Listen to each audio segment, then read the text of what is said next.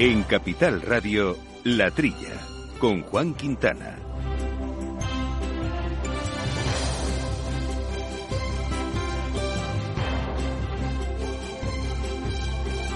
Muy buenos días, gente del campo. Buenos días, amigos del campo y de sus gentes. Bienvenidos aquí a la trilla de Capital Radio, a este programa de agricultura, de alimentación, de ganadería, de cuestiones agroambientales que tanto nos gustan, que hacemos con Víctor Nieva armando los controles técnicos, Jaume Segales aquí en los micros. Jaume, ¿cómo estamos? Muy buenos días a todos.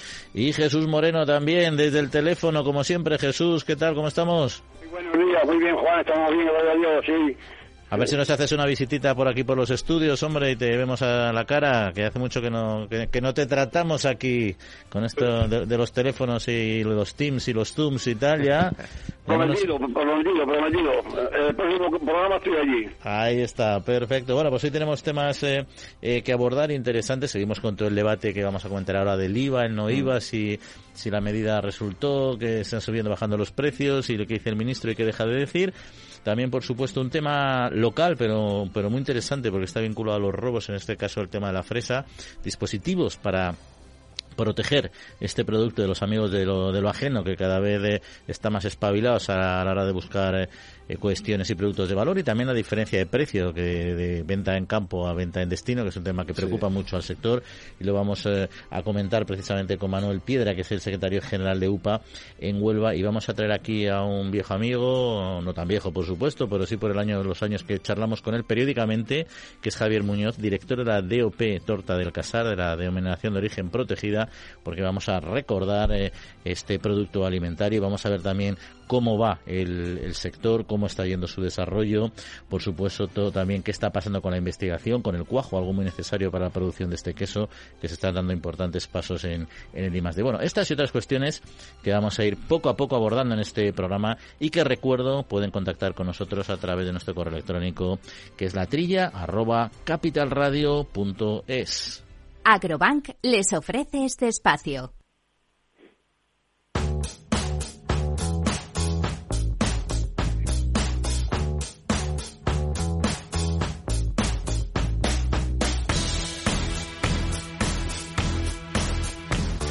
Bueno, pues eh, arrancamos, os parece, Jesús, Jaume, con temas de actualidad y unos son datos. Nos gustan los datos y han salido los relativos al tamaño, a la, dimensión de las explotaciones, de la explotación media agraria en España, que se sitúa en 44 hectáreas y el de las ganaderas en 40 cabezas. Sí, es una superficie media de explotación que calcula la Red Contable Agraria Nacional sobre 9.200 explotaciones agrarias.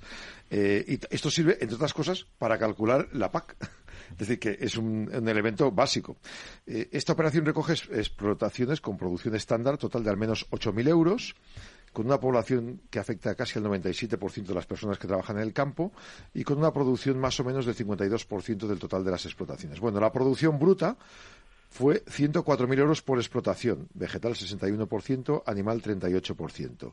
Eh, las explotaciones con mayor eh, producción bruta total eh, pues son las agrarias, eh, recordemos las eh, de porcinos y aves, perdón, con 548.000 euros por explotación, vacuno de leche 241.000 y 199.000 la horticultura. Las explotaciones con menos facturación bruta es el olivar, 42.000 por explotación. Esto evidencia eh, que hay un diferencial cada vez mayor entre, unas y otras en este, en este margen. Por comunidades, eh, Canarias tiene un mayor valor, 158.000 euros por explotación, Asturias 65.000 es la de menor valor. Costes totales de cada explotación, o sea, eh, lo que hay que pagar para facturar ese dinero, 74.000 de promedio, es el 71% de la producción bruta total. Las subvenciones fueron de 11.000 euros 11.500 por explotación, la mayoría de la PAC, y el análisis de la encuesta sobre esto eh, indica que el valor medio de los activos fue de 410.000 euros de, facturación por explotación y los pasivos 13.800. Estos datos, bueno, para darnos un, dato, es el valor añadido, es decir, lo que se ha ganado por cada explotación son 32.700 euros de promedio. La mitad de ellas superó el 21.000 euros por explotación. A mí esto me parece una cifra pequeña, es decir, arriesgar 80.000 euros eh, en algunos casos facturar casi 200.000 y de promedio que ganen entre 21.000 y 32.000 en una explotación, es mucho riesgo para el campo y, y Pero bueno, ya sabemos que en el campo se está asumiendo riesgos permanente, permanentemente. Jesús, ¿a ti qué te dicen estos datos? Mira, me dicen que como, que, sin, sin presumir, no, no quiero presumir, pero tengo, tengo una idea bastante extensa de, del campo español. Está, está claro que son medias, medias. Sí. Claro, 44 hectáreas de media, eh, hay que pensar que, que con 3 hectáreas de, puedes vivir de naranjos y, y, y, y, y no digamos de plátanos, pero con 40 hectáreas de, de secanos en, en, La Mancha o en, o en Castilla no, no vive nadie. Eso hay que aclarar que son medias. ¿eh? Eso en cuanto a la, la superficie. Y luego hay esto, eh, en, en, lo, en, lo que Atañe ha ganado, dice que son 40 cabezas de ganado de media. Sí. Yo, yo creo que aquí no está, en esta cuenta no está el ganado, eh, el ganado eh, esto... Ovino. Eh, este sí, eh, eh, está el vacuno, ovino y caprino, pero yo no creo que esté el ganado de de, cerda, que hay, la- las, fincas son de, de, miles de, cabezas, y no digamos el, el, avícola, ¿eh? que, que, o sea, que yo, yo creo que esto, esto no, no- no está aclarado, pero, pero yo presumo que sea así, que, que, que se refiere a esto. En cuanto a, a- a tu, Jaume, tu extrañeza de que, que con esa producción, eh, ¿cómo, ¿cómo se puede vivir? Mira, en España hay muchas explotaciones que, que tienen que, que, que no son que, que están empleados en eh, eh, vamos yo he vivido en un pueblo 25 años está eh, trabajando en, en el banco o está trabajando en cualquier sitio y luego tienes Sí, unas ti- sí. unas tierras que te han dejado Sí. sí, es, es una explotación pero a lo mejor te da eh, ¿entiendes? o unas viñas o cuatro, o cuatro olivos por decirte cuatro Sí, sí. Un, un pequeño olivar claro eso es, es una explotación pero no se vive de ella Y de todos modos, yo ahí los datos a mí no me cuadran mucho, la verdad, porque los datos del INE de superficie media, yo tenía la referencia que eran en torno a entre 20 y 30 eh, hectáreas por explotación. En 2020 estaba en 25 aproximadamente. No sé, es aquí tercio, un es que a mí 40% 44 me ha parecido, porque es verdad que se está haciendo mucho esfuerzo en la concentración de las explotaciones y, y eso es una realidad, pero no sé si tanto como para en tan poco tiempo haber aumentado tanto. Al final los estudios estadísticos depende cómo se realicen, en fin, tiene sus Sí. cuestiones, ¿no? Y luego otro, otra cuestión, eh, volvemos al tema del IVA, es la cesta de la compra, Mm. que ha subido por primera vez eh, este año, empieza a diluir, eso se dice el efecto de la bajada del IVA. Lo que está claro es que eh, parece ser, unos dicen una cosa y otros otra, pero parece ser que en general no ha, no ha tenido el efecto deseado, al menos tanto, tanto como el deseado esa, esa medida de reducción del A IVA. ver, según Asufin, la Asociación de Usuarios Financieros, aquí hay un margen. Dice, el ticket de la compra ha aumentado el 1,31% en el mes de enero. Pero desde el 2 de enero la media de la cesta básica había caído un 10%. Así que la ministra Calviño igual tenía razón, aunque no lo notamos la mayoría. Algunas grandes superficies han encarecido algunos componentes. De las cinco grandes, tres han incrementado los precios y dos o los han bajado o los están manteniendo. La presidenta de Asufin asegura eh, que los resultados demuestran hasta qué punto es difícil vigilar los márgenes cuando estás hablando de un 4% de IVA o un 5% de IVA en X productos, en poquitos, ¿no?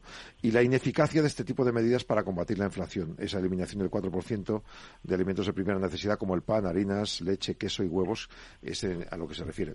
Y claro, en este sentido el gobierno dice que claro que quiere analizar con interés este, este detalle. Lo ha dicho el ministro Luis Planas, que claro, dice las medidas, al revés de lo que dice a su fin, las medidas adoptadas en diciembre, pues para él son suficientes y son positivas.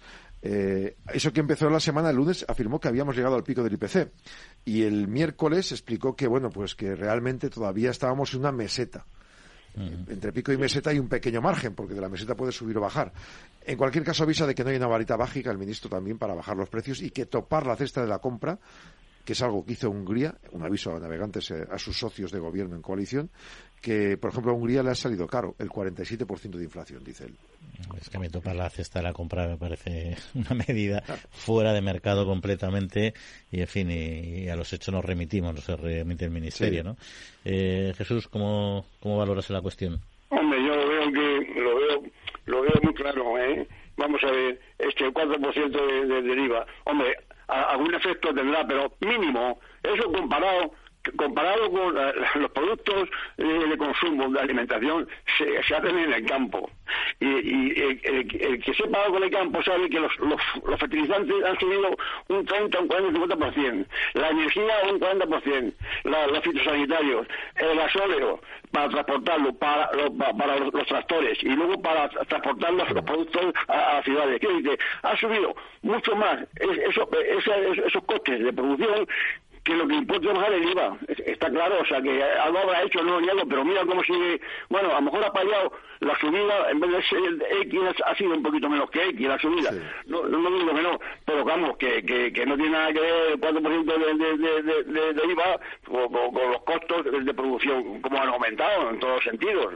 Está clarísimo, es una cuestión, es una, es una operación matemática muy difícil de cuadrar y lo que tienes que es amortiguar un impacto de algo que sigue una tendencia ascendente y ahí no vas, no va a haber medida que lo, que lo solucione de golpe y porrazo. Pero bueno, lo que sí que tenemos que cambiar nosotros es de tercio porque queríamos eh, hablar de, de un producto que nos gusta mucho, que es la torta del casar y eso va a ser en un instante.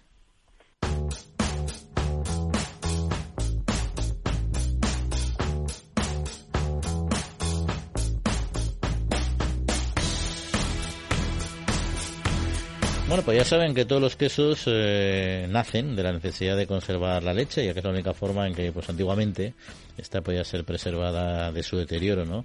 Y era con su transformación en queso precisamente lo que permitía su consumo a lo largo del año y llevárselo de viaje, toda esta historia, ¿no? Y la torta casar, pues es un queso también natural, elaborado mediante métodos tradicionales a base de leche cruda de oveja, y bueno, con ganaderías controladas, con un cuajo vegetal, que luego vamos a hablar de este tema porque me interesa especialmente y del que sabe mucho Javier Muñoz, que es el director de la DOP, de la Denominación de Origen Protegida Torta Alcázar. Javier, muy, muy buenos días. Hola, muy buenos días. Bueno, oye, pues si, si te parece antes de entrar a hablar del producto, que sé que te apasiona un poquito de un poquito de, negocio, ¿cómo, ¿cómo ha cerrado el ejercicio el Consejo Regulador? Es decir, ¿cómo, ¿cuánto se ha vendido y, y, por qué valor? ¿Ha evolucionado favorablemente? Sí, la verdad es que hemos tenido un año 2022 que ha evolucionado favorablemente. Siempre decimos lo mismo, hablamos de que ha subido la facturación, ha subido las ventas de productos, ha subido la cantidad de leche que se ha dedicado a la elaboración de productos, pero eso mm, no siempre tiene que ver con cómo ha ido luego el, año para ganaderos y para y para queseros porque bueno un poco lo que estamos hablando y lo que venimos hablando en el campo desde hace desde el año pasado desde el principio y es que eh, bueno una sequía fortísima unido a una guerra subida de insumos subida de alimentación eh, electricidad todo ha sido una subida tras otra de, de costes que bueno, mm, que claro, evidentemente ha afectado al margen de lo que son las, las explotaciones y de las queserías. Pero, como bien dice, o como te he dicho, como, como Consejo Regulador, como denominación de origen, pues la verdad que el sector eh, ha respondido muy bien y hemos cogido, pues realmente, bueno, pues creemos que el mejor dato de toda la serie histórica, desde que tenemos registros de la denominación de origen. ¿Y con mercados internacionales más amplios eh, en esa línea, cómo estáis trabajando? No, el mercado internacional sigue siendo esa deuda que tenemos ahí por saldar. No son, no hay unas estructuras comerciales realmente desarrolladas en, las que serías, posiblemente en una, poco más. Y la venta internacional es muy compleja, muy compleja. Eh, los queseros mm, prefieren seguramente vender en mercados nacionales que todavía hay capacidad para crecer dentro del mercado del mercado español tienen la facilidad de conocer pues, a sus distribuidores, a sus asentadores, sus, comerciantes y tienen bueno pues más ventajas en seguir trabajando dentro del mercado nacional que lanzarse al mercado internacional. Internacional, eh, principalmente en la Unión Europea, que es nuestro, evidentemente es, fácil entender, mercado único, sin limitaciones a la hora de transportar quesos, no solo comercialmente, sino también desde el punto de vista sanitario, eh, sin problemas con, con intercambio de mercancía, trabajando con quesos de, leche cruda. Y a nivel exterior de la Unión Europea, que es bueno casi testimonial, pues un poco un poco en Estados Unidos, un poquito en la zona del continente y este año bueno se ha abierto tímidamente el mercado de Oriente Medio. En cualquier caso, para, salir afuera hace falta ir también de la mano de alguien, aparte de, un buen exportador. No sé si el gobierno o alguna entidad es la que podría decir, vamos a apostar este año por tal mercado, ¿no? Sí, a ver, nosotros desde el punto de vista ese, los queseros tienen apoyo, porque las administraciones, tanto a nivel nacional a través de ICES como a nivel de la Junta de Extremadura a través de, de Avante, la empresa pública de comercialización, siempre tienen presencia en, montones de ferias. Hemos tenido una, ahora hace muy poquito en Dubái hemos tenido una, una quesería, pero estuvimos el año pasado en, París, en el Salón del, Queso. Es decir, hay apoyos por esa parte en cuanto te dan la infraestructura y te dan el soporte mínimo vital para que tú puedas desarrollar la actividad comercial. Sí es cierto que, como decía Juan al principio, tenemos un queso poquito singular y eso mm, parece que no, pero también es un hándicap. Hay que enseñar a la población cómo se come la torta del casar. Por, por cierto, que la torta, eh, eso que siempre se ha dicho que es un queso que salió mal, y que a partir de ahí surgió la torta, eso... eso, eso, Nosotros siempre decimos que sale, que sale mal, que no, es, no, un, no, fracaso, no, que es un error, que no, no, no. No, no, no, no, no, que los quesos de la torta, está, la torta está buenísima, pero siempre digo que, siempre oí que no sé, por eso no sé si es cierto, ¿no? Que el origen era, pues intentando hacer un determinado Bueno, queso que, que no se llegó a ese tipo de queso y, y en el proceso se quedó y ya salió un queso estupendo que es la torta, un, queso- un, un queso Claro, claro. Al, fi- al- al final, como decías, el queso es una forma de conservar la leche. Y cuando sacas un queso eh, blando, difícil de transportar, con una corteza muy frágil y que tiene una mm, forma exterior, una, una pinta exterior que no era así en principio los quesos tradicionales, claro, la gente se lo quedaba en casa, porque eso no valía para, eh, para comerciar ni para aguantar. Entonces, sí, desde ese punto de vista, evidentemente, cuando decían que se les había tortado los quesos, pues era un poco desgracia para la familia que le pasaba eso. Y ahora, pues al revés, ahora estamos precisamente buscando el efecto contrario. Quesos de pasta dura y quesos de formas habituales hay muchos, pero torta del casar pues solo hay una y la gente le gusta por cómo es. Hay una simbiosis normalmente entre el turismo y productos autóctonos. En este caso, ¿qué tira más? ¿El turismo tira, tira más de clientes hacia la torta del casar o torta del casar atrae turistas? Pues ahí ahí andamos. Fíjate que hace un poco, un cierto tiempo, cuatro o cinco años, se empezó a poner en marcha la ruta del, del queso de Extremadura y se empezó con la ruta de la torta del casar. Eh, se trabajó, se empezó a trabajar en el tema del turismo gastronómico. Y nosotros ya como denominación de origen llevamos siete años trabajando en una iniciativa que llamamos el sabor de un territorio y es un poco lo, lo que estás diciendo. La gente viaja, viaja por cultura, viaja por ver el monumento, por ver un paisaje, por ver un río, por ver pero mm, cuando acaba toda esa parte paisajística y de cultura se sienta y come. Y lo que quiere es, mm, pues igual nos vamos a Burgos y nos gusta la morcilla, nos vamos a Madrid y nos gusta el lechazo, y venimos a, a- a Extremadura y desde luego la torta del casar es de los productos más demandados. Así que ahí hay un poco todo. Y encima es que la gente cada vez le va gustando más eso de viajar para, para comer y, y considerar que estos productos y estos productos, pues como la torta del casar, productos autóctonos, pues están realmente, son parte del bagaje cultural de ese territorio.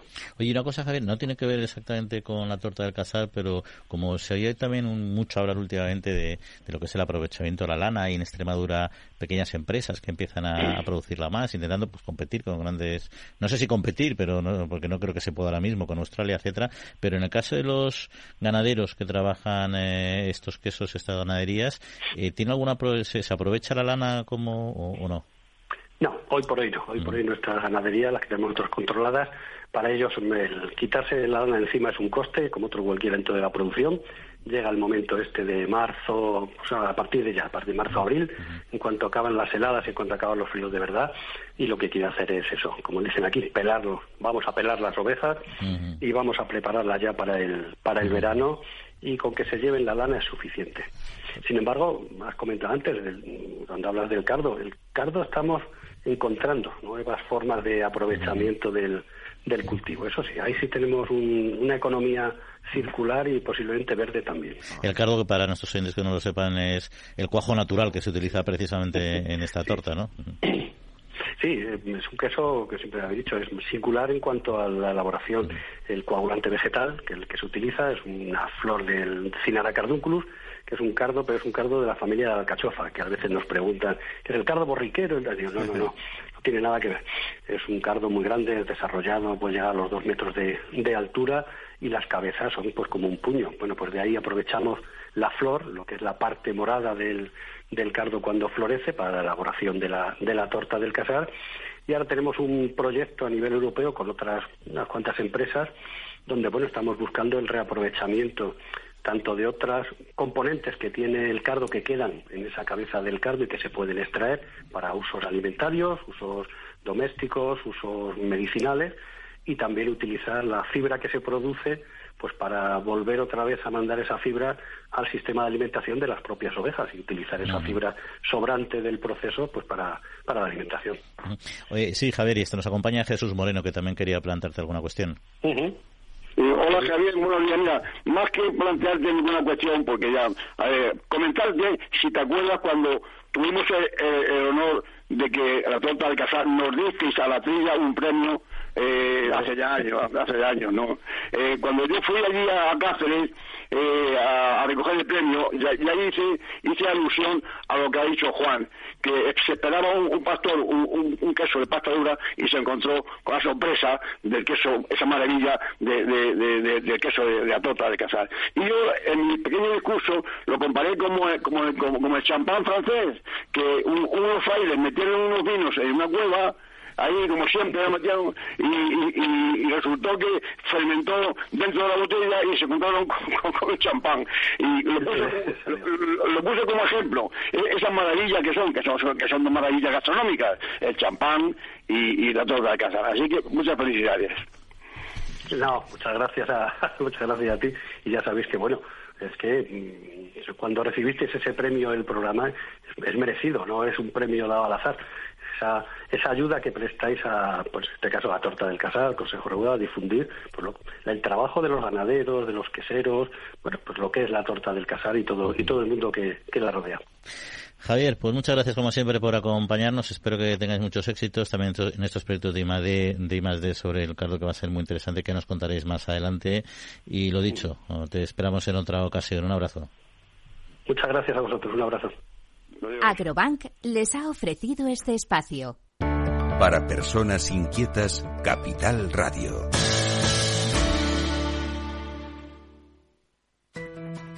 En el balance nos preocupamos por nuestros hijos, por su vinculación con el mundo de Internet y las redes sociales, y analizamos sus riesgos de la mano de Pilar Rodríguez en Familias Enredadas, todos los lunes a las ocho y media de la tarde en el balance Capital Radio. Mesa y Descanso es el programa donde Mar Romero te acerca cada fin de semana los mejores productos, te invita a disfrutar de los buenos vinos de cada denominación de origen y a conocer restaurantes y lugares de ocio con un encanto especial. Mesa y Descanso, los domingos a las 13 horas, aquí en Capital Radio.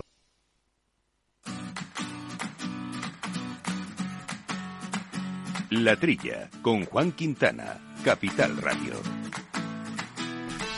Bueno, pues eh, continuamos con algunos otros eh, temas de la actualidad de la semana. Por ejemplo, ya hablamos en el programa pasado de, de la ICA y del control alimentario y las sanciones que se habían aplicado últimamente, pero los últimos datos dicen que las sanciones por incumplir la ley de la cadena alimentaria suman ya casi 14 millones, que es el 62% para la distribución comercial minorista, según los últimos datos que ha publicado, como decíamos, la ICA. Sí, los mayoristas eh, 19%, minoristas 62%, 17% la alimentaria y 0,6% los productores. Se han hecho 172 expedientes el año pasado, 272 sanciones.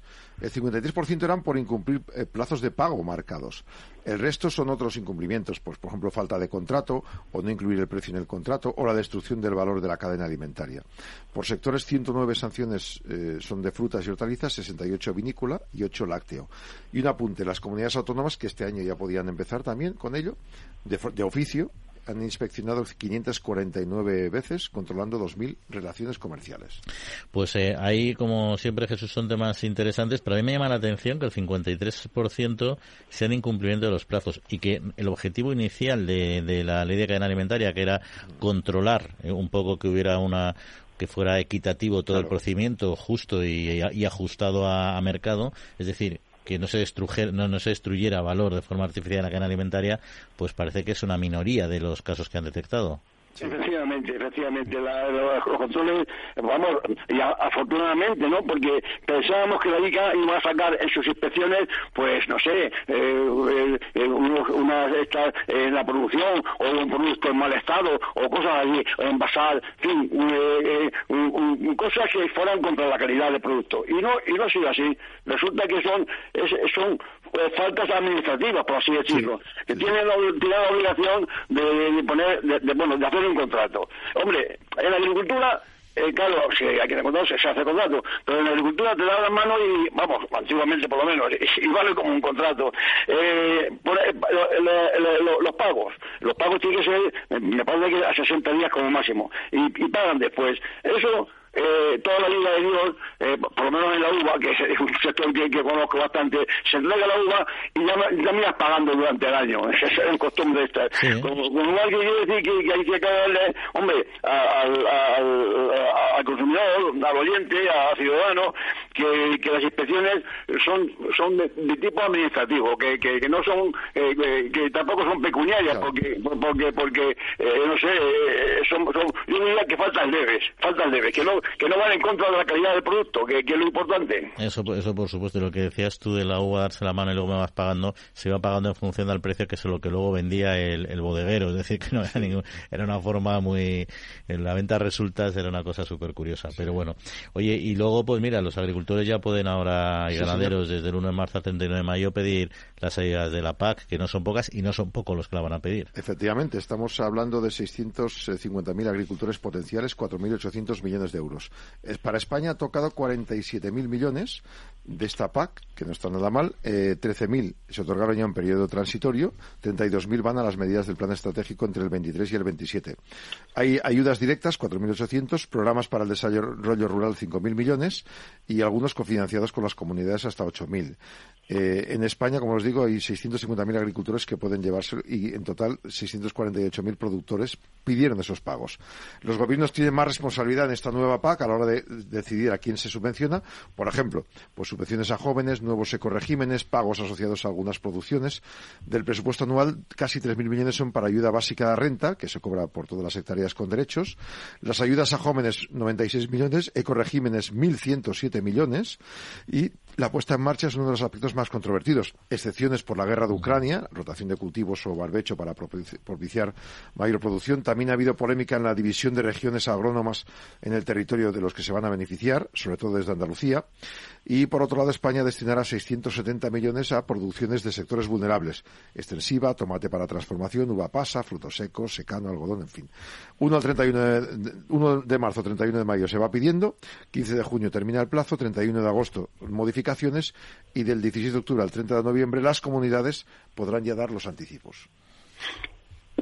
Bueno, vamos a ver, estas cifras tan tan tan bonitas que ha publicado el Ministerio, pues hombre, están bien pero eh, tiene su parte negativa bajo mi punto de vista. Ya hubo una época en que algunos algunos ciudadanos decían que, que por qué tienen que ayudar a los agricultores unas subvenciones y no ayudan a, a otro sector, no, sé cualquiera.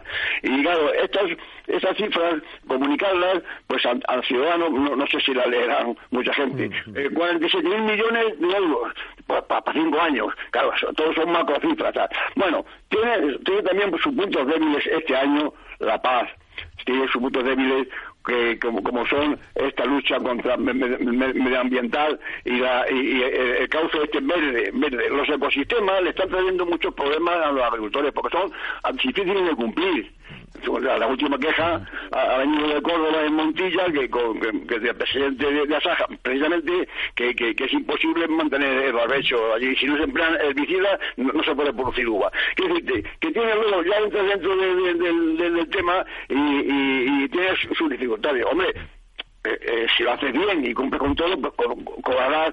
Otro, otro tema ha sido que en España han cambiado la regionalización, las regiones, que, que, ha, salido perjudicada en ese caso Andalucía. Yo no quiero ver ahí una mano negra de, de, de, de la administración ¿eh? en contra de Andalucía, pero han perdido bastantes millones en Andalucía con este cambio de la regionalización de, la paz. ¿eh? O sea que... Y luego estamos hablando de 650.000 eh, perceptores eh, de la PAC. Hay que calcular que más o menos son 700 y pico mil los agricultores y ganaderos profesionales. Luego hay una parte, una parte de ellos que no reciben ayudas. Una parte, además no pequeña, que no recibe ayudas de la PAC frutas y hortalizas, por ejemplo. Vamos a hablar ahora de la fresa, es algo que me corrija nuestro invitado en unos minutos. La fresa tampoco tiene ayudas de la PAC como tal. Entonces, bueno, hay muchos sectores que no están sujetos a estas ayudas y que tienen otro tipo de dificultades, como por ejemplo ahora también ellos el problema de la diferenciación de precio entre el campo y el lineal. Y también el de los robos. De ambos temas vamos a hablar ahora en un instante. Madrid, 103.2, Capital Radio. Todos los lunes de 11 a 12 de la mañana en Capital Radio tienes una cita con Rock and Talent. Un programa diferente que combina el talento con las canciones de rock más inspiradoras. De la mano de Paloma Orozco conocerás gente emprendedora, las startups más novedosas y las ideas más originales del mundo de la gestión. Rock and Talent. Los lunes nunca fueron tan sorprendentes.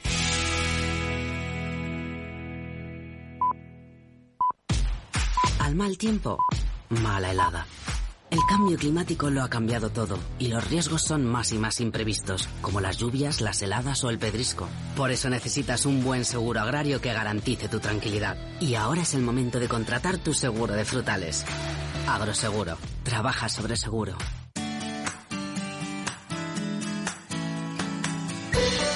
La Trilla, con Juan Quintana. Bueno, pues ya lo decíamos, dos eh, cuestiones sobre el sector de la fresa en Huelva específicamente. Uno, el tema de los robos, de los amigos de lo ajeno, que cuando un producto tiene valor cada vez se centra en la pasa, muchos de ellos, en aceitunas, en almendras en su momento, es decir, cualquier cosa de valor, por supuesto, en, infraestructura también, en cables, motores, etcétera. Y la fresa también lo está padeciendo, igual que está padeciendo esta diferencia de precio entre campo y lineal y todo lo que conlleva. Y de eso queremos hablar con Manuel Piedra, que es secretario general de UPA en Huelva. Manuel, muy buenos días. Hola, buenos días a todos y a todas.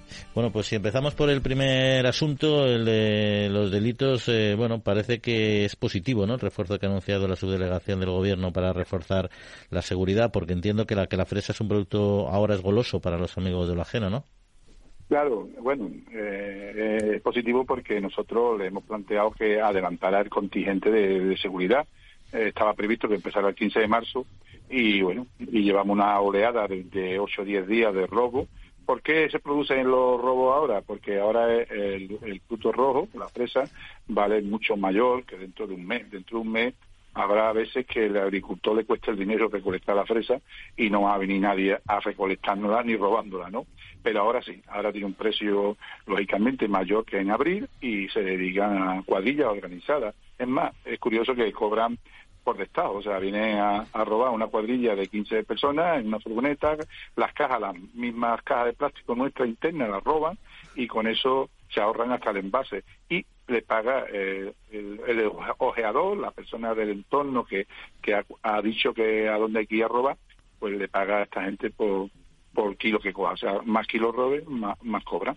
Y eso pues lógicamente haría falta no solamente los refuerzos de la Guardia Civil, que ya van a venir, sino una concienciación hacia los ayuntamientos, de aquí alguna apelación a los vuestros, para que se pongan mm, vigilancia, inspecciones en aquel lugar donde se está vendiendo un producto, en este, en este caso un producto alimentario, que se controle la trazabilidad económica y sanitaria. Económica, pues lógicamente pedirle eh, la factura pertinente de que esté vendiendo un producto, a quién se la ha comprado, tiene que haber una factura.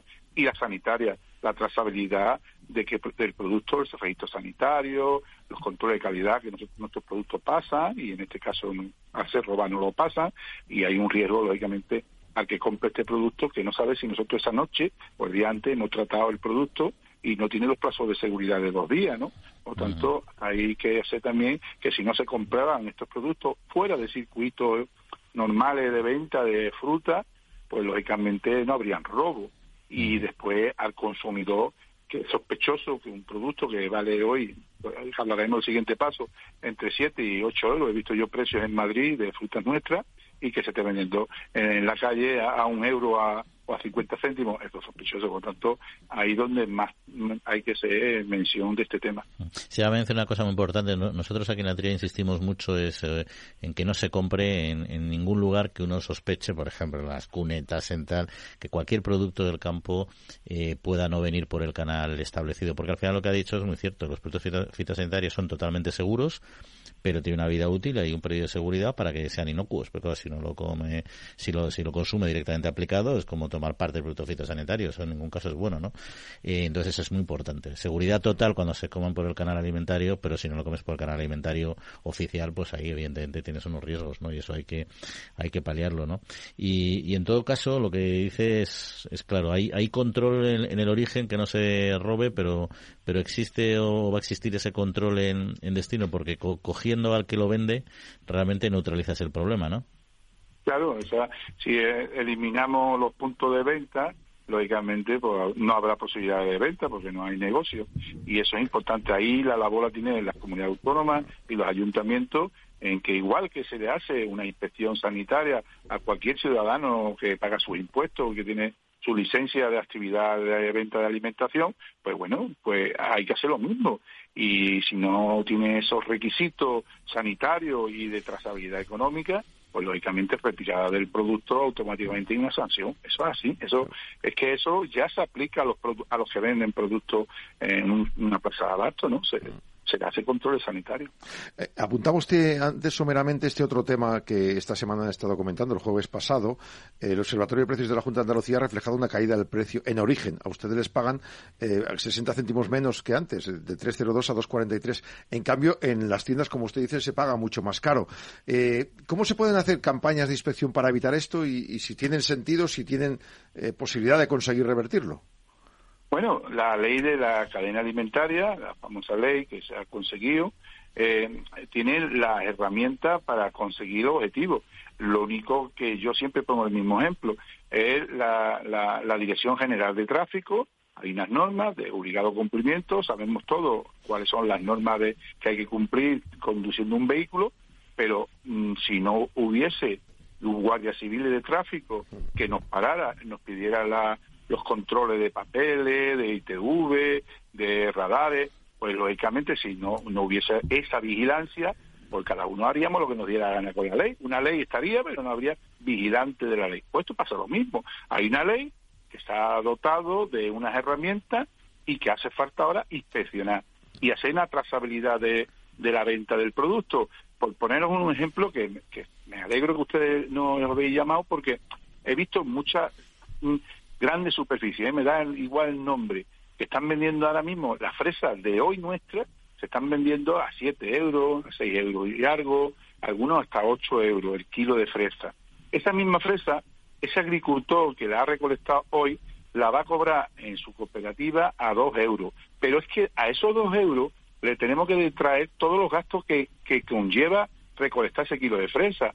La mano de obra, los envases, eh, los gasto de producción que ha tenido generar esa fruta, y todo eso lo pagamos nosotros, hasta el transporte, que es otro engaño, parece, dice, es que, bueno, ellos lo compran, pero también ellos tienen unos gastos que tienen, no, no, no, es que nosotros le ponemos, la fresa que ustedes consumían en Madrid, nosotros se lo ponemos en la puerta del lineal, lo que lo que ellos hacen es descargar los camiones y, y ponerlos en las estanterías. Por supuesto, el gasto del poco frío que tengan puesto, pero el, cupo general gasto lo hacemos nosotros y cobramos dos euros y se está vendiendo a siete, ocho euros. Mi pregunta es, mi pregunta es, ¿quién se está quedando con el dinero de los agricultores? Porque si nosotros nos dan dos euros y tenemos que pagar todos los gastos y se está vendiendo a siete euros o a seis euros, pues lógicamente ese margen alguien me tiene que explicar a mí dónde está dónde yendo atrás y ahí está la ley de la cadena alimentaria, la trazabilidad. Oiga usted, usted, el último eslabón, es el consumidor que es el que compra y el que paga. Y el que está pagando un 22% más el producto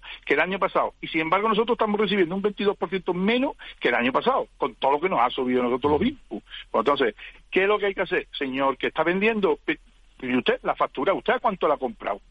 Y ahora tira para atrás la trazabilidad hasta llegar al agricultor. Y vamos a ver cuántos eslabones han cogido dinero sin hacer nada, sin arriesgar, sin poner la materia prima, nada. Y eso hay que descubrirlo y poner el nombre y apellido para que los, consumidores sepan quién le está quitando el dinero ahí. Y, Manuel, este tema eh, se produce indistintamente si es para el mercado español o, como en el caso de la CEF Fresa, que tiene un potente mercado internacional para otros eh, mercados fuera de España. Es lo mismo, mira, es lo mismo porque nuestro producto, cuando eh, esto otra cosa que, que, es importante que sepáis, nuestras fresas van envasadas en tarrina de medio kilo, de 250 gramos, de 500 van envasadas y hay veces que van, la misma tarrina van a un mercado nacional, una gran superficie, Barcelona, Madrid o Coruña, o va a Francia, o va a Alemania, o va a Italia. El producto es el mismo, el envasado prácticamente es el mismo, la única diferencia que hay es que el comercial es el que decide dónde va el vehículo, no el camión. Bueno, pues los problemas son los mismos. A más distancia, lógicamente, o más poder adquisitivo en el país que se vende, mayor es el incremento del precio al consumidor. O sea, en Francia y en Alemania se vende mucho más cara, lógicamente, que en España. Pero el resultado hacia nosotros es el mismo. Por lo tanto, eh, nos da igual que se vendan más cara en Francia que en, en Madrid. O lo, o lo compran al mismo precio. ¿Y ustedes pagan el transporte a Francia y Alemania también? No, el transporte, Ah, lógicamente, a. Francia es ma- es mayor, pero eso lo pagamos nosotros, ¿eh? O sea, que, Sí, sí, que, sí. que- que es lo que quedó, que quede claro, que el transporte lo pagamos nosotros. Es porque muchos no perciben, dice, bueno, esto lo están vendiendo más caro porque ellos también tienen unos gastos. Y mi pregunta es, ¿qué gastos tienen ellos? Una vez que llega al, al, al almacén, descargarla, ponerla la estantería, lógicamente, los gastos de personas, que me imagino que será un computado a todos los productos que se venden, y eh, el margen, el margen de beneficio. Por supuesto que tienen que ganar beneficio, pero nosotros también tenemos que ganar beneficio. Y ese beneficio que están ganando de un 200%, pues si ¿Por, fuera un por cuántas manos suele generoso, pasar? ¿A usted, al que le vende ya es, es directamente el que va a vendérmelo a mí o pasa por una o dos manos más? ¿Saben ustedes cuántas Mira, manos? Depende, depende del canal de, de venta. Por ejemplo, nosotros que le vendemos, le vendemos a, a los que le venden a una cooperativa, Sí. prácticamente el canal es directo. O sea, es cooperativa, cooperativa quita los gastos de manipulado, de envasado y tal, y se lo vende a, a, en este caso, puede ser una gran superficie que compra ah, para todo, ¿eh? Por ejemplo, Sí. por ponerte un ejemplo, el Carrefour no compra el Carrefour Huelva, compra el Carrefour para Sí, toda España, sí, ¿no? Y se reparte, ¿no? Pues bueno, eh, ahí no hay intermediario. Se decimos, ¿se lleva el dinero al intermediario? Bueno, ahí no hay intermediario. Ahí es directamente la, la cooperativa al, al Carrefour o al Día o al Mercadona. Y ahí, lógicamente, el margen lo tiene totalmente el último eslabón que es eh, la gran super- superficie. Mira, ahí después hay los pequeños agricultores que no tienen el canal de cooperativa o que no tienen una línea comercial importante y, y venden camiones. Mira, sabemos del año pasado un camión como el petróleo, esto es como el petróleo, salió de, de Huelva destino Francia, tenía el destino Francia. Hubo poca fruta, hubo una fecha de poca fruta y ese camión cuando se, se compró, se compró a dos euros. Pues cuando no había pasado el camión de Peñaperro, alguien por una llamada telefónica compró el producto, el camión completo de fresa, para llevarlo a otro mercado a 2.50. Se ganó 50 céntimos. Otro, antes de llegar a Barcelona, lo compró a 3 euros. Cuando al final no descargó en Francia, descargó en Bélgica. Se vendió el mismo camión, se vendió en el camino hasta cuatro veces por intermediarios que iban comprando el producto, recomprando, vendiendo, comprando y vendiendo. Al final, el agricultor, el, el que el primer eslabón es el que cogió los dos euros. Los demás ganaron 50 o 60 céntimos por kilo de 23.000 kilos, de 17.000 kilos que lleva un camión, sin hacer nada, una llamada telefónica. Esa es la especulación Mm. a lo que nos referimos nosotros. Sí, sí, sí, eso es un tema especialmente llamativo. Manuel, pues eh, muchas gracias por contarnos estos entresijos que son desconocidos y, de, por supuesto, difíciles de, de entender. Y nada, y que vaya bien la campaña, que eso también es importante. Vale, muchas gracias a ustedes por dar la palabra a los agricultores de la provincia de Huelva. En Agrobank queremos ayudarte con los trámites de la PAC o anticipándote las ayudas cuando lo necesites. Además, hasta el 15 de junio, si solicitas un anticipo superior a 3.000 euros, te llevas un dron de última generación, 5.000 unidades. Infórmate en caixabank.es barra agrobank.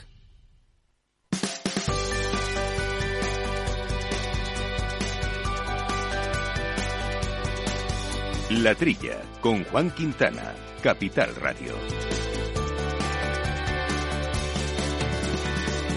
Bueno, pues complejo, complejo el tema. Al final yo lo que es verdad es que la gran superficie tampoco tiene funciona con márgenes eh, tan altos, funciona con márgenes pequeñitos, pero con muchísimo volumen. Claro. Eso es eso es verdad, pero es verdad que todo está que lo habíamos visto como comen- comentabas anteriormente, me comentabas otros ejemplos que se producen Sí. en el camino, eh, se va se va negociando y cada uno se lleva un mordisquito y tal y al final el agricultor ahí de eso no se lleva nada.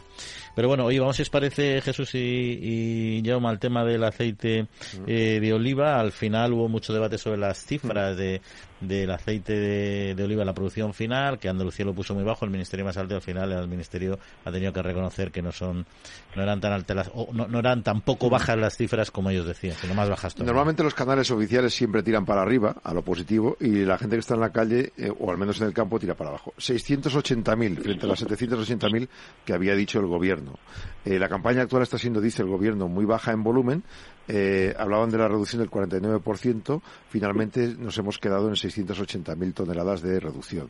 Es una situación que, según el ministro de, Agricultura, va a llevar transitoriamente a unos precios altos. El objetivo es conseguir mantener el mercado, tal, lo del IVA, lo que nos cuentan siempre. Finalmente resalta que el punto clave es ser capaces de abastecer el mercado nacional y el internacional y asegurar la transición entre la campaña de esta pasada y la próxima eh, teniendo suficiente abastecimiento, dicen.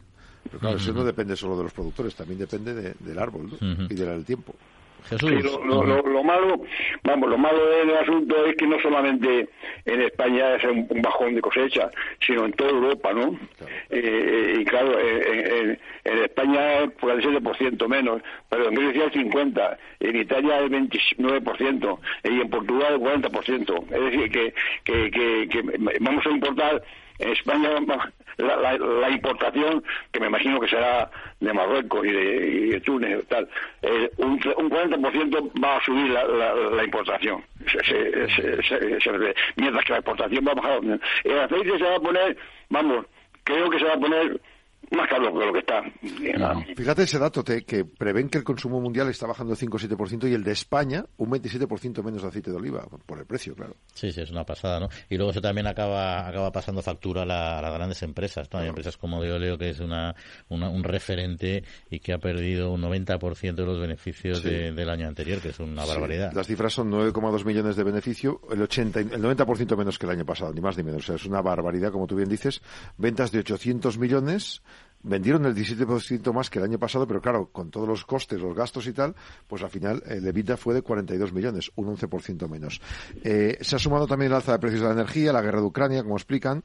El margen bruto unitario creció un 6% anual, la deuda financiera estuvo un 15% menos que el año anterior, y lo que estima de Oleo para el año que viene es que va a ser complicado todavía. El resultado eh, no va a ser como el del año 21, puede ser más parecido al del año pasado, ante la reducción prevista, como decimos, de las cosechas un 23% a nivel mundial y un 48% en España, ¿eh? la mitad de la cosecha en España prevén para este año. Ya sabes que si, hay un árbol de cero es el olivo. Esperemos que el, año que viene eh, venga un, cosechón. Ojalá. Así es. Oye, pues mira, eh, que vamos a tenemos algunos temillas también, pero vamos a dejarlo luego porque esto que hicimos en, bueno, vas a comentarlo ahora, mira, porque de hoy le decíamos que ha perdido, pero no todo ha sido igual, porque por ejemplo eh, en pasta y arroz, o sea, Ebro Foods, que entre otras cuestiones tiene sobre todo pasta y arroz, ganó 122 millones en 2022. Sí, en su balance también es un 48% menos que el ejercicio anterior, o sea, la mitad de beneficio. Se aíslan los, de esos parámetros, eh, pues algunos temas como las ventas y compras internas de, compañías y al final el saldo neto sería un 13,1% menos. La facturación fue 2.900 millones, 23% más que el año anterior. El EBITDA también un 10%, hasta los 334 millones y han destacado que pese a las dificultades hay una lectura positiva. Bueno, han conseguido no trasladar el incremento de los costes en 100% gracias a medidas de ahorro, eficiencia de las plantas. Entonces, en cuanto al arroz, la cifra de ventas 2.300 millones, eh, un 25% más que el año anterior. El EBITDA, solo un 17% más. Y en cuanto a las pastas, 651 millones en ventas, 10% más que en el 21. EBITDA, un 15% hasta los 58 millones. En todos los casos lo mismo, facturas más, pero los gastos te dejan. Y el aguacate no Sí, Jesús, perdona. Juan, esto, bueno, tú, tú sabes si Euro, Eurofood, eh, estas cifras son de España o, es el total de, su negocio, porque me, imagino que debe global, global. Van a, ser globales. Pero bueno, lo que vamos a hablar es que se nos va el tiempo, que queríamos hablar de un producto concreto, que es del aguacate, que nos gusta a todos y que además ya se produce en Asturias y además con buenos resultados. Y esto nos lo va a contar nuestro compañero Pablo Maderuelo en la España medio llena. Pablo, muy buenos días. Hola, muy buenos días. Como siempre desde la España medio llena, eh, preparados para contar historias inspiradoras, casos de éxito que ponen en valor el potencial del medio rural de nuestro país. En esta ocasión vamos a viajar hasta el norte, nos vamos a ir hasta Asturias para hablar de aguacates. Y habría quien podría decir, para hablar de aguacates vamos al norte. Pues sí, vamos a viajar hasta Asturias. Andrés y Javier han desarrollado allí un proyecto dirigido a la producción de aguacate ecológico que ha servido para poner de manifiesto el potencial que tiene este fruto en las zonas en las que quizás hasta ahora no se había explorado lo suficiente. Llegados desde el sur de España y desde el País Vasco se han lanzado a desarrollar Aguacastur, un proyecto que trasciende la propia producción de aguacate y se va a materializar en breve, por ejemplo, también en un manual dirigido a promover su cultivo en otras zonas del norte de nuestro país. Hemos hablado con Andrés para conocer su historia y su proyecto.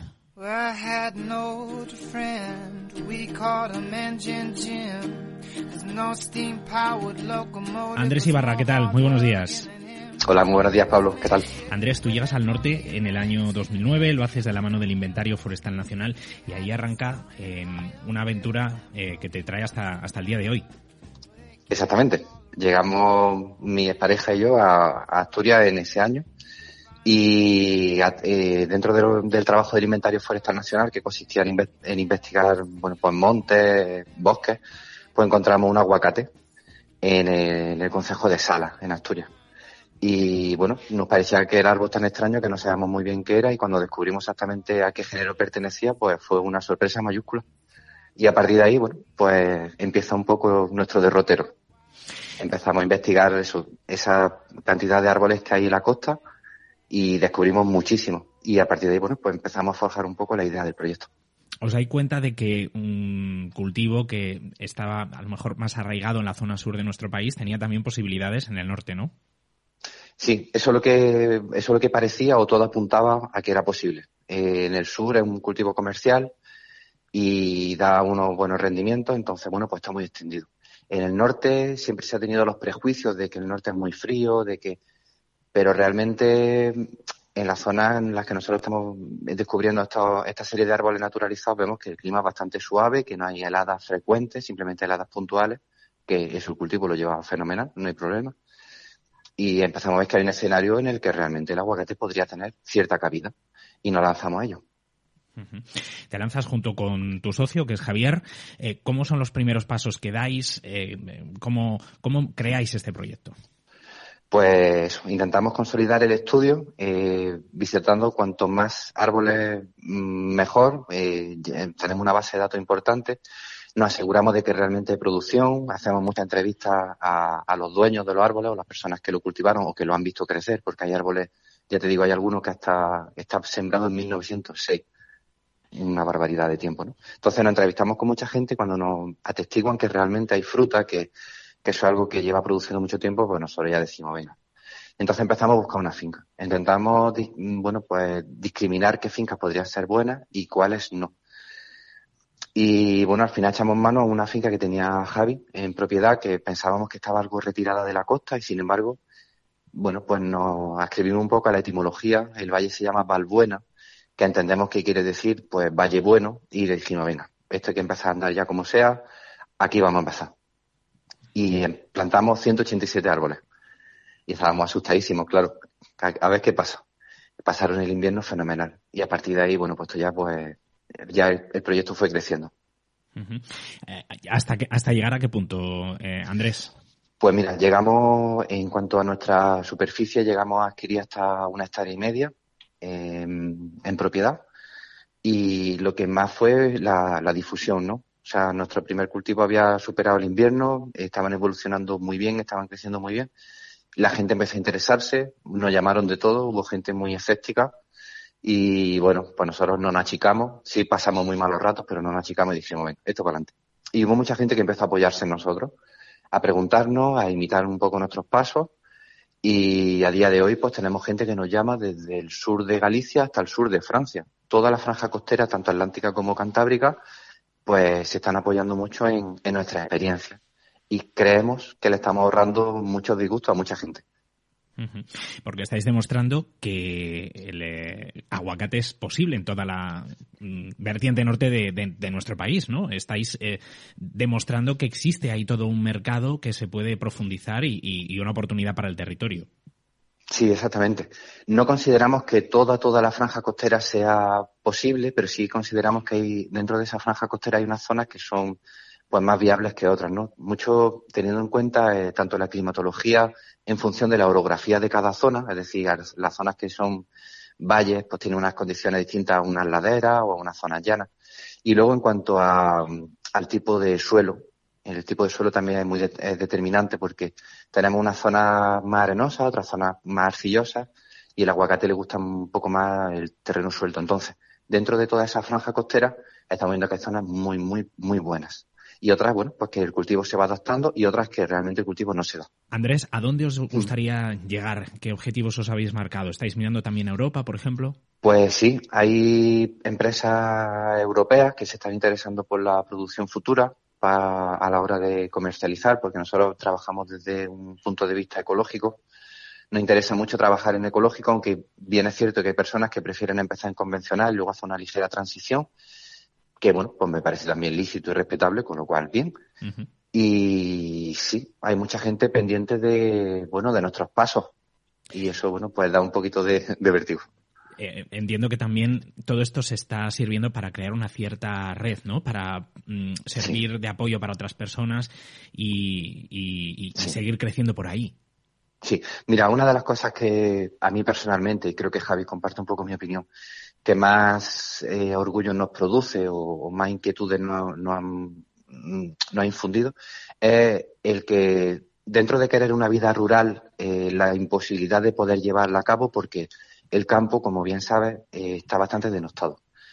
es difícil tener una actividad rural que te permita tener un sueldo digno sin tener que ser un esclavo de tu propio trabajo, sin tener que trabajar de sol a sol. Cualquiera que tenga animales o cualquiera que haya tenido esta vida rural sabe que empieza por la mañana bien temprano atendiendo animales y acaba pues bien entrada la noche. Entonces, la posibilidad de crear un sector o de ser capaces de forjar este tipo de, de cultivo en, en el norte podría dar viabilidad a una vida rural un poco más digna, ¿no? Un poco más tranquila. Y eso nos gusta mucho. Nosotros, mira, yo cuando llegué a, bueno, yo soy una persona con cierta formación y cuando llegué a la vida rural, más allá de mi trabajo en el inventario forestal, que era un trabajo, digamos, cualificado, ¿no? Cuando ya mm, salimos de esa empresa y nos quedamos en el, en la, en el mundo rural a, a hecho, pues yo he hecho de todo. Yo he trabajado de peón albañil, he trabajado desbrozando montes, cortando árboles, eh, hemos tenido ganadería, hemos hecho de todo. Y es difícil, es difícil, una vida muy intensa para poder ganarte la vida dignamente. Entonces, el hecho de que el aguacate pudiese dar esa oportunidad a mucha gente, para nosotros es una alegría, porque los pueblos están bastante vacíos y hace falta traer algún recurso que la gente pueda volver al campo, bajo mi perspectiva, claro. Termino. Eh, me gustaría preguntarte cómo puede la gente eh, encontrar vuestros productos, cómo os puede visitar, cómo se puede informar más sobre vosotros y te quería preguntar también por ese valle del que me has hablado y en el que estáis ubicados. Sí, Mira, pues nosotros tenemos una página web que se llama aguacastur.es, eh, en la que intento mantener al día un, pequeño blog en el que vamos dando algo de información para la gente que, le guste leer al respecto. Eh, bueno, estamos a disposición de quien quiera llamarnos para preguntarnos. En breve vamos a publicar un manual de cultivo del aguacate en el norte, una iniciación para que la gente, bueno, pues vaya conociendo el cultivo desde, desde la base intentaremos, bueno, ir publicando cada X tiempo, pues actualizaciones, por decirlo de alguna forma, ¿no? Porque todo esto no deja de ser un estudio. En cuanto al pueblo donde vivimos, eh, Santolaya de Cabrán es un pueblo bastante conocido porque dentro de Asturias es una de las pocas regiones, si no la única región rural, que gana población año a año. En contraposición con el resto de consejos en el que hay una, bueno, pues por deceso y por emigración, eh, hay una pérdida de población, hay una sangría poblacional Mm, constante.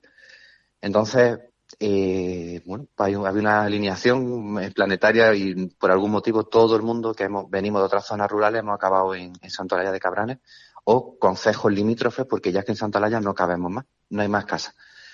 Y lo sorprendente es, o lo que realmente a mí me llama la atención, es el potencial que se ha creado.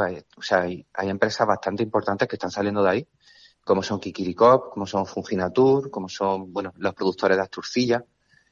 Y bueno, no deja de ser una alegría, ¿no? Que la vida rural pues también tenga este tipo de emprendimiento y, además un emprendimiento de éxito y de calidad. Y eso gusta. Entonces Cabranes es una buena sede para todas las personas que volvemos al campo. Pues gusta, gusta y mucho eh, hablar en positivo, como siempre nos gusta estar aquí y además conocer que, pues por ejemplo, pues eh, con este manual que vosotros vais a crear y con vuestra experiencia estáis demostrando que aparte de eh, sector primario más tradicional se puede seguir innovando y se pueden encontrar nuevas oportunidades. Andrés, pues muchísimas gracias por habernos hecho un hueco y por contarnos vuestro proyecto, vuestra historia y por hablarnos de vuestra zona. Muchísimas gracias a ti, Pablo, por darnos la oportunidad de, bueno, de, expresar un poco y de dar a conocer estos pequeños proyectillos que quizá puedan servir de ayuda a más gente. Compañeros, yo creo que hemos aprendido hoy un poquito más todos, gracias a Andrés, gracias a Javier y al proyecto que están desarrollando, que sin duda es una inspiración y una fuente de oportunidades. Eh, que tengáis muy buen fin de semana, nos encontramos como siempre la próxima semana aquí en la trilla. Un abrazo. Pablo, muchas gracias, como siempre, por este estupendo reportaje y este magnífico proyecto. Nosotros, lamentablemente, se nos acaba el tiempo, nos tenemos que ir. Agradecemos a Víctor Nieva, armando los controles técnicos. Jaume, hasta la semana próxima. Hasta la semana que viene. Y a todos ustedes, pasen buena semanita. Cuídense. Un saludo.